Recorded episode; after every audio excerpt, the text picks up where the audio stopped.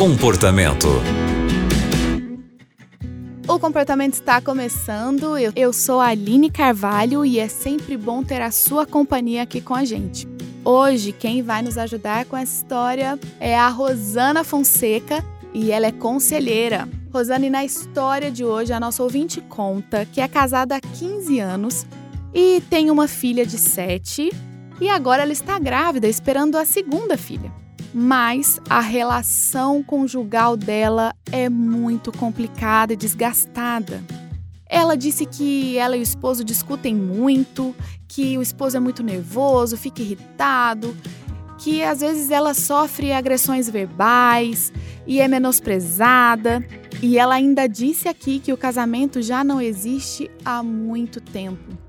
Ela disse que ele tem alguns vícios e que ele já prometeu abandonar todos esses vícios, mas ele não abandona. Ela fica preocupada com a filha e pensa em separação, em divórcio, mas ela acredita que Deus não aprova o divórcio e não sabe o que fazer.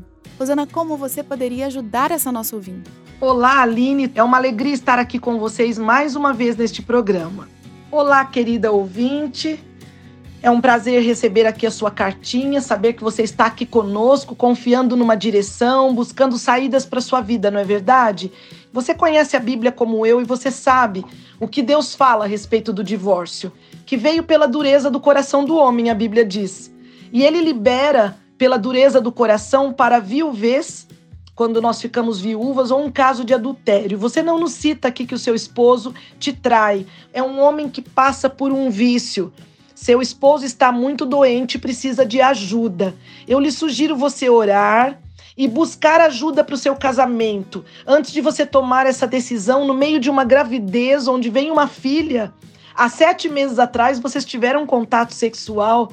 Tanto é que veio aí uma bebê, querida.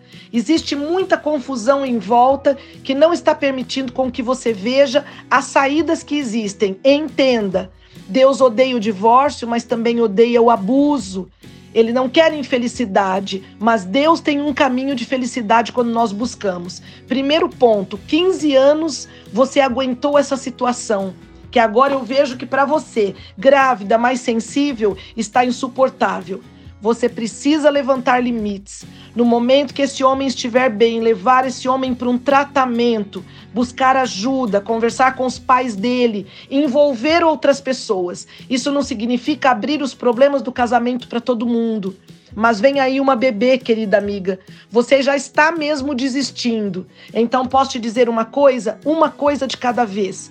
Você precisa pôr limites para ele, dizer que você não tem realmente como caminhar no meio de tanta agressividade, mas ele precisa te responder se ele quer esta ajuda.